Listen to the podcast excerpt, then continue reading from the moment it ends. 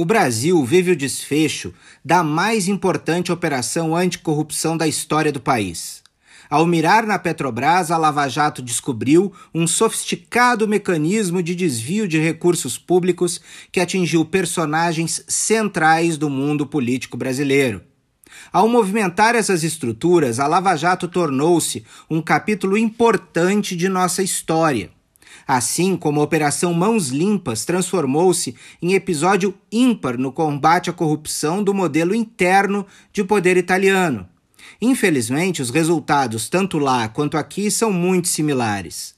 Apesar do esforço das forças-tarefas, a capacidade de luta e regeneração do sistema mostrou sua força com enorme resiliência.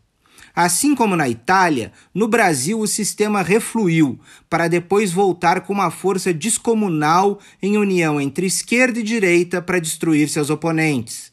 Em Roma, a reação partiu do governo e do parlamento italiano, que promoveram um verdadeiro movimento de restauração, aprovando leis para proteger a classe política e tornar as investigações da magistratura mais difíceis.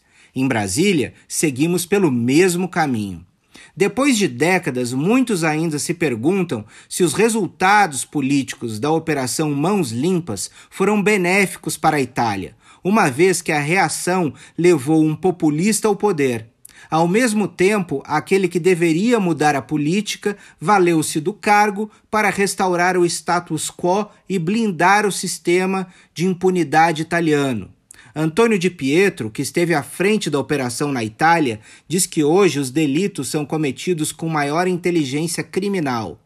Ao olhar para o Brasil, vemos que seguimos os mesmos passos. Resta ao brasileiro escolher um final diferente para a nossa versão da história. Se ainda estiver ao nosso alcance, talvez 2022 seja a última oportunidade.